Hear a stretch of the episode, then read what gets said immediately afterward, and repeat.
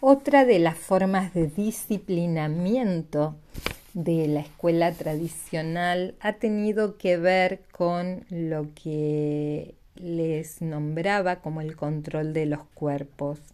Em, decía Zenet, que fue un inspector de escuelas en la Argentina, eh, lo siguiente, los niños marchan en fila, depositan su sombrero en una pieza especial o en las galerías o en el aula, lo cual es inconveniente y antihigiénico.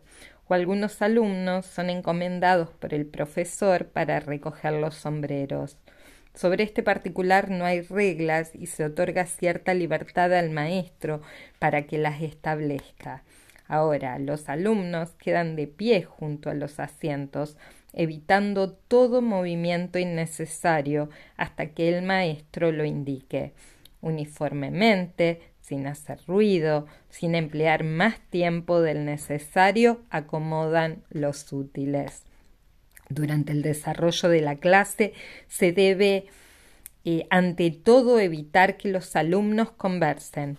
Las conversaciones se hacen entre profesor y alumno y no pueden admitirse cuchicheos, cambios de asiento o movimientos no pautados sin uniformidad e individuales. Zenet admite que no es necesario marcar el movimiento de sacar los útiles en tres o cuatro tiempos y no cree que sean eficaces las reglas para eh, levantar la mano, contestar, observar.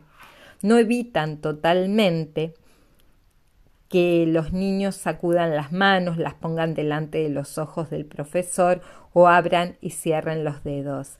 La verdadera forma de lograr el orden es prevenirlo, arrancando de raíz desde el primer momento todo intento de desorden y creando hábitos permanentes.